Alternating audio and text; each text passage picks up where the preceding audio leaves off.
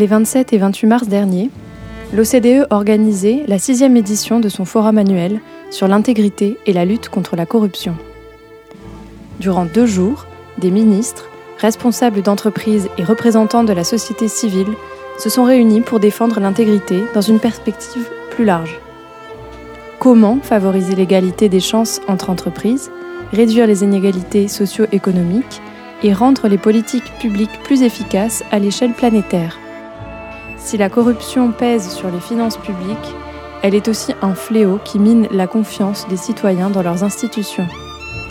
Pour trouver les moyens d'y remédier, 120 intervenants se sont succédés devant près de 2000 participants au cours de ces deux jours. In situ, l'intégrité de la planète pour une société plus juste.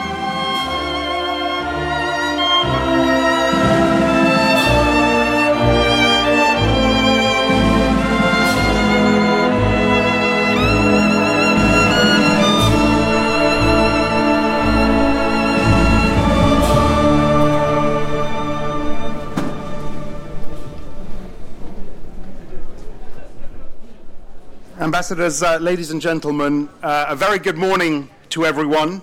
Uh, I want to welcome you all to the sixth annual OECD Global Anti Corruption and Integrity Forum. Uh, my name is Axel Threlfall. Je m'appelle Jeroen Michels, euh, je euh, travaille à l'OCDE depuis deux ans et demi et je, je suis euh, responsable de la coordination du forum d'intégrité. L'organisation de ce forum, elle, elle existe depuis combien de temps? C'est la sixième année qu'on l'organise et euh, je, suis fier de dire qu'on a grandi. Euh, on a grandi en, termes de nombre de participants. Euh, maintenant, on a battu le record de l'année passée. Maintenant, on est arrivé à, à, à 2000 participants sur les deux jours. Et aussi, on a battu le record en termes de niveau des participants. On n'a jamais vu tellement de chefs d'État chefs d'entreprise et euh, des leaders euh, de la société civile euh, pour, pour ce forum. Donc on voit vraiment qu'on qu répond à une demande et qu'on on dépasse même le fait que c'est un événement. Du coup, vous me disiez que euh, c'était ce qui est en fait ce qui est intéressant, c'est que vous organisez ces forums et ils sont suivis des faits, vous signez euh, des conventions et ça c'est important pour qu'en fait ça ne reste pas qu'une rencontre. Euh, il faut aussi que euh, ça se ressente aussi au niveau des politiques mmh. publiques pour tous les États. Exactement. Alors, pour donner un exemple, euh, demain euh, ou euh, ce matin en fait le secrétaire général a lancé le rapport euh, revue d'intégrité de la Thaïlande et là en fait pendant deux ans on a travaillé euh, avec le gouvernement de la Thaïlande euh, pour analyser euh, des forces et des faiblesses de, des politiques d'intégrité et demain le deputy prime minister donc euh, vraiment euh, le haut niveau de, euh, du gouvernement sera représenté pour euh, lancer le, rapport et pour euh, exprimer un engagement vis-à-vis -vis les recommandations qu'on fait dans le rapport. Ensuite, la Thaïlande s'engage aussi pour un projet de suivi, un accompagnement avec l'OCDE pour, pour mettre en œuvre toutes ces recommandations. Donc, en fait, le forum, c'est que c'est un rendez-vous, mais entre les rendez-vous, il y a plein de choses qui se passent dans les différents pays, pays membres de l'OCDE, euh, pays en développement. On, travaille de plus en plus euh, dans le monde partout. Et voilà, la Thaïlande, c'est un autre exemple, juste euh, un exemple, mais on, est aussi en, Grèce, en Mexique, en Argentine. Vous aviez insisté sur la nécessité du multilatéralisme. C'est un enjeu très important dans la lutte contre la corruption aujourd'hui? Euh, Oui, bien sûr, parce que la corruption ne s'arrête pas à la frontière. C'est quelque chose qui, euh, qui est visible à travers les frontières dans, différents pays. Si on parle des, des impôts, euh, les achats publics, en fait, il y, a très peu de, de corruption qui se, qui se situe uniquement au niveau local. Les entreprises sont devenues globales et on doit euh, euh, donner une, réponse globale à ce défi aussi. De harmoniser, par exemple, euh, euh, au niveau des taxes, d'avoir une, euh, euh, une, clarté sur qui est vraiment les propriétaires des entreprises, etc. Si ça, c'est un exercice qui se fait seulement au niveau national, ça suffit pas parce que euh, les structures d'entreprise, euh, les schémas de corruption, parfois, euh, vont au-delà. Et donc, euh, c'est pour ça que le multilatéralisme, la coopération internationale est, tellement important pour, euh, pour répondre à ce défi. Gabriela uh, Ramos, uh, who uh, I would invite to the uh, stage. Can I also ask uh, Miss Delia Matilde Ferreira Rubio, uh, Chair of Transparency International, to join the panel on the stage? Gabriela, I hand it over to you. Thank you very much.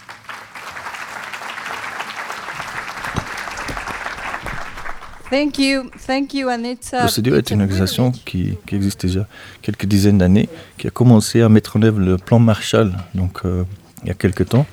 Et euh, c'est une longue histoire, mais on- pour nous, ce qui est important, c'est aussi dans notre nom, c'est euh, le développement économique.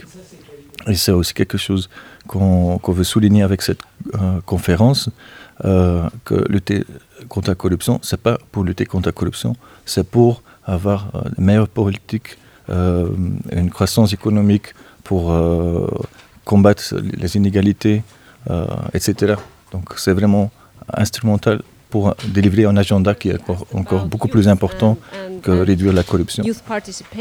The biggest challenges, uh, not only in Iceland but in all of our societies, because uh, we saw in elections a few years ago youth participation going down. It was actually in elections to local communities, and we have actually been implementing a project in secondary schools, uh, following up on the. Je m'appelle. Stéphane Jacobson, euh, je suis euh, conseiller, je suis chef adjoint de division à l'OCDE. Je coordonne les comités du, du comité de la gouvernance publique et l'ensemble de nos travaux sur la corruption et la préservation de l'intégrité euh, sont aussi coordonnés, ils font partie des activités de ce comité, ainsi que d'autres comités joints à l'OCDE. Sinon, ça, ça se passera dans la salle euh, à droite, CC1. Au sein de ces dernières années, on avait l'habitude de travailler uniquement avec des comités d'experts, c'est-à-dire représentants des différents pays pour travailler de sujets techniques. Et on s'est aperçu qu'il fallait pas uniquement travailler sur les sujets techniques, mais amener les sujets au niveau politique. Et c'est pour ça qu'on organise des événements de type forum, où on invite aussi les acteurs de la société civile, un certain nombre également de pays non membres, où on fonctionne comme une plateforme ouverte pour euh, promouvoir un débat d'idées euh, libre et fluide. Dans le cadre de ce forum, on a à la fois des événements techniques, de nos groupes d'experts qui travaillent, qui avancent leur agenda, comment moderniser la fonction publique, comment lutter contre les cas d'intégrité, etc.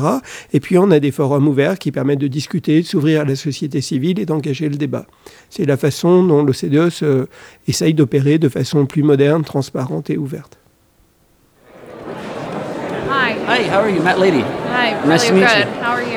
Good, good. Um, we're with uh, Amicus Radio, which is a, a radio station here in France, and uh, we wanted to talk to you about your research. If you could just introduce yourself Sure. and um, tell us uh, why you're here, what your research is focusing on, and what your findings are. Sure. Yeah, no problem. My name's Karen Pfeiffer. I'm a lecturer of international public policy based in the UK at the University of Bristol.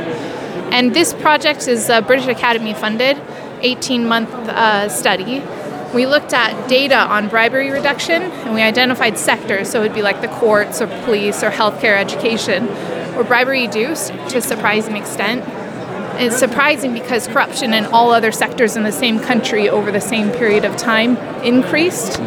So then what we did is we did field work in two of those cases where we think there's a surprising success story with bribery reduction. And we did it in Uganda and in um, for their health care service and South Africa's police sector. What we found is bribery likely did reduce, um, and the policies that were important really disrupted uh, corruption patterns, but likely only for a temporary kind of point in time. Elicited fear among public sector workers, and that there was like a really influential leader that was behind the policies that that happened. But also that, uh, in conjunction with bribery reduction, um, there were these unexpected, unintended consequences that weren't always so positive.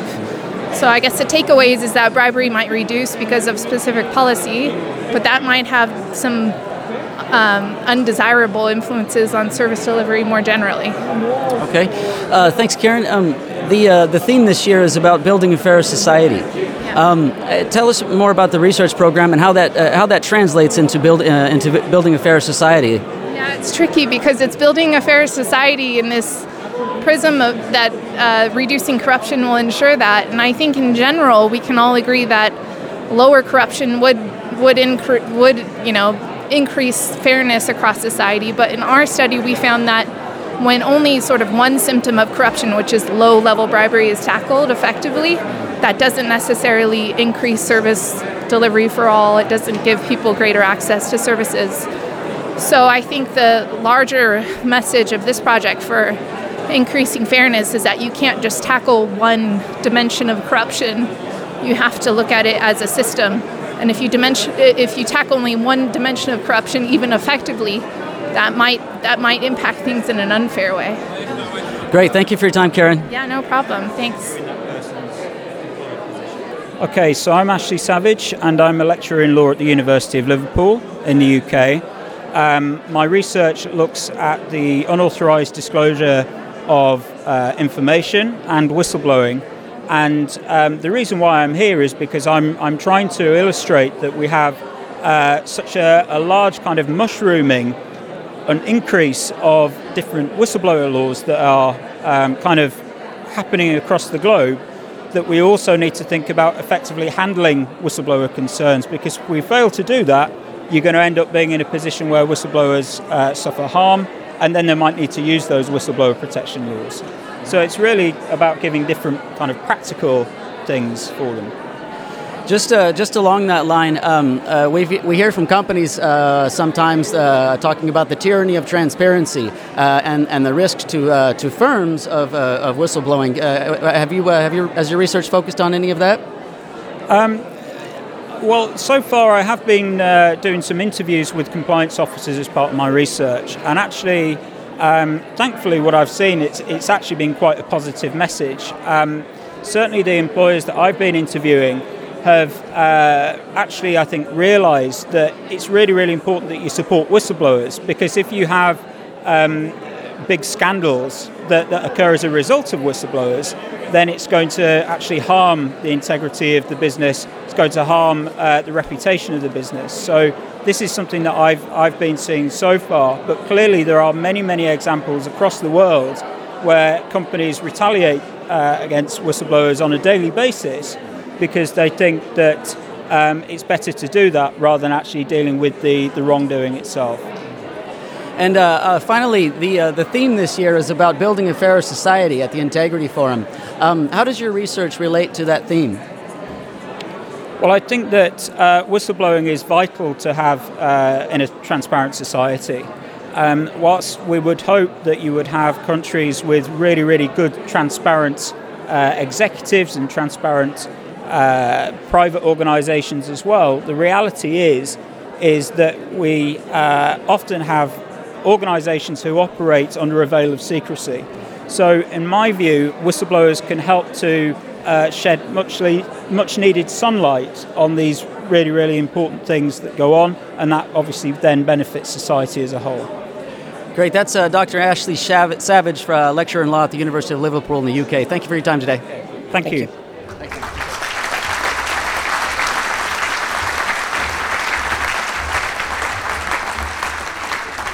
Thank you uh, very much indeed, Prime Minister Solberg. Uh, our next speaker uh, is Ms. Gabriela Michetti, the Vice President of Argentina. Vice President.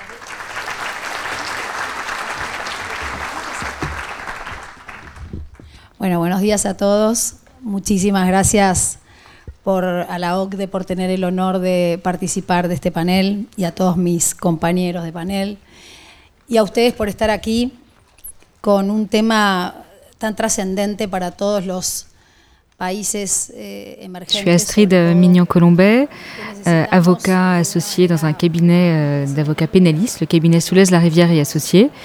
Et donc nous défendons euh, des entreprises, euh, souvent dans des dossiers qui comportent une dimension internationale et notamment dans ces sujets de corruption transnationale.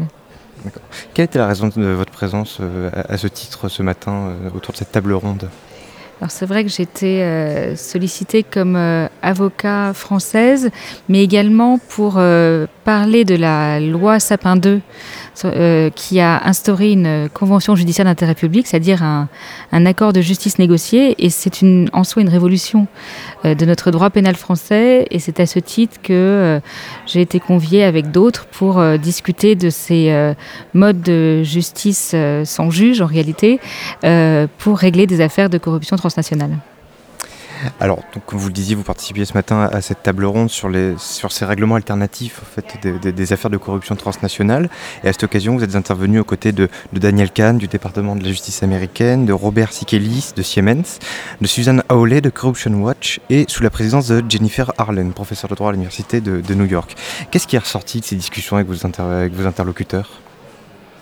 Je pense qu'un des points euh, majeurs euh, que j'ai retenu à chaud de cette euh, discussion, c'est qu'autour de la table, nous avons trois États, donc les États-Unis historiquement, le Royaume-Uni et désormais la France depuis 2016, qui sont dotés d'un outil de justice négociée équivalent. Et ça, c'est quelque chose qui n'existait pas, en tout cas sur la scène internationale, il y a quelques années. Donc en soi, ça, suppose, ça, veut dire qu'il y a un mode de régulation possible, global, des euh, sujets de corruption transnationale au lieu d'avoir des poursuites euh, isolées de plusieurs États pour, des, pour les mêmes faits. Et c'est un, pas en avant pour la euh, régulation des poursuites qui sont euh, souvent euh, euh, menées de manière euh, parallèle et donc compliquée euh, pour une entreprise qui est euh, contrainte de devoir se défendre euh, à l'égard de plusieurs États. Donc là, il y a une possibilité d'harmonisation de ces poursuites. On, comprend bien que dans le contexte d'entrée en vigueur de la loi Sapin 2, il était important aussi de dire que la France a fait des avancées, donc euh, que vous évoquez comme, une révolution. Oui, c'est une révolution parce que comme euh, le, point a été discuté euh, lors de cette table ronde, euh, la culture française est plus une culture de la confrontation dans un procès public avec un débat contradictoire sur les faits et un jugement de condamnation de relax à l'issue de, des débats. Donc l'idée de pouvoir rendre une sanction sans culpabilité à l'égard d'une entreprise poursuivie pour des faits de corruption, ça n'allait pas de soi. Euh, et c'était important de pouvoir en débattre avec d'autres systèmes de droit comme celui des États-Unis ou du Royaume-Uni, euh, parce que ça montre bien qu'il y a des moments euh, dans la vie d'un pays, dans l'histoire criminelle d'un pays, où on peut trouver des outils de justice négociés équivalents, mais dans le respect de la culture judiciaire de chaque pays. C'est la justice de validation alors à présent en France? Eh bien, oui, et c'est vrai qu'à lire euh, les, premières CGIP, on voit que les, ordonnances euh, euh, viennent valider, c'est le, terme employé par le, législateur français, les conventions qui sont négociées entre le procureur et l'entreprise, mais il n'est pas exclu qu'à l'avenir, le juge judiciaire s'autorise à des... Un, contrôle de, l'équilibre de la Convention. Euh, C'est vrai que la, loi euh, l'invite à contrôler le bien fondé de la Convention, donc euh, je pense que c'est important de conserver dans notre dispositif le contrôle du juge judiciaire.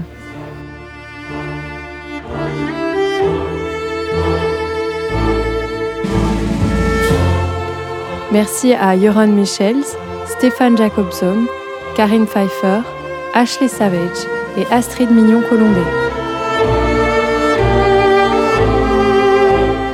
Plus d'informations sur le forum et l'actualité de l'OCDE, rendez-vous à l'adresse oecd.org.